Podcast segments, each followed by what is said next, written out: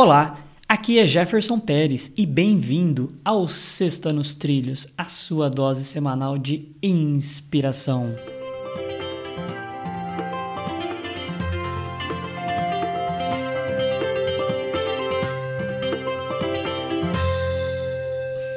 E aí, Edward, tudo tranquilo, na paz e nos trilhos? Tudo tranquilo nos trilhos e meu foguete está acelerando para ir para o espaço. ai, ai. Isso por causa da história da NASA, né? E você continua aí no território da Terra do Tio Sam, é isso? É, eu continuo.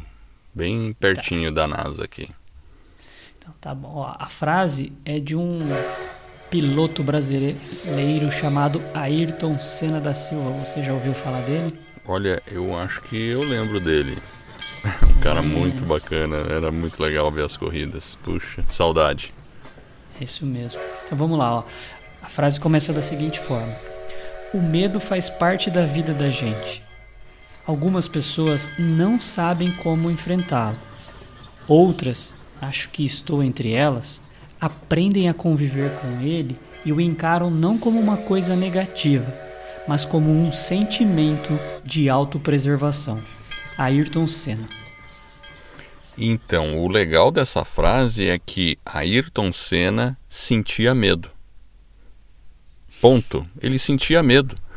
Tanto que ele fala nessa frase que convivia com o medo. Então, às vezes, as pessoas, é, as pessoas que acabam fracassando nas coisas, deixam o medo tomar conta e evitam qualquer coisa, fica num comodismo, eh, evitam desafios para evitar o sentimento de medo.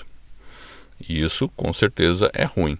O Ayrton, por outro lado, ele aprendeu a conviver. E aí ele fala de um instinto de sobrevivência? Não, ele falou de instinto autopreservação. de autopreservação. Então, veja, no caso dele, ele ia até o extremo até o extremo, no limiar que poderia causar a morte, como a gente sabe que um dia acabou causando.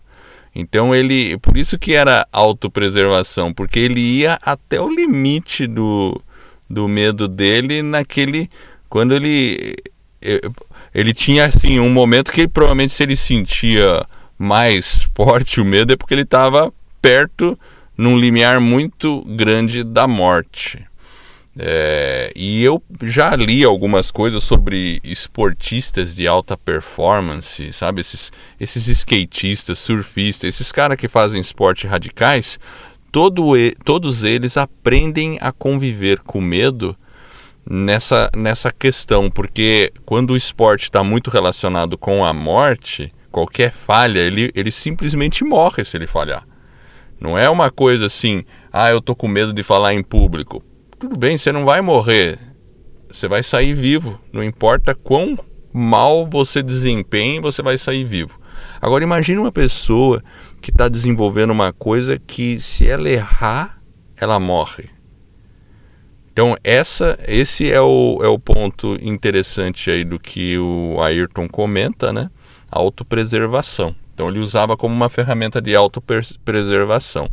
E no caso da maioria das pessoas, não chega nem ser a tanto assim. Então a gente não precisa pensar no medo como uma, uma ferramenta de autopreservação na maioria dos tempos, do, dos momentos. Então por isso que eu acho que a gente tem que exercer a coragem ainda com mais convicção ainda.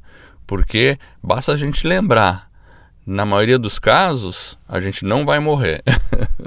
é. E o que eu acho que é interessante, uma coisa que a gente pode destacar também é que ele fala: as pessoas não sabem como é, encarar ou enfrentar o medo, mas existe algumas formas. Uma é você se preparar, mas acima de tudo é você tomar uma ação, agir, porque como ele mesmo disse, faz parte da vida. Então você vai dentro de um processo de aprendizado. À medida que você vai aprendendo a conviver com algumas situações, você vai evoluindo e aquilo passa, é, você passa a enfrentar e a ultrapassar aquela, aquele limite, né? aquele, aquela barreira do medo, e aí você consegue ultrapassar ela e avançar na vida, avançar nos projetos, avançar nos relacionamentos. E essa é a nossa Sexta nos Trilhos, que é a sua dose semanal de inspiração. Se você gostou, divulgue o nosso podcast sobre desenvolvimento pessoal e alta performance e ajude outras pessoas a colocar suas vidas nos trilhos. Para receber por WhatsApp, acesse vidanostrilhos.com.br barra celular.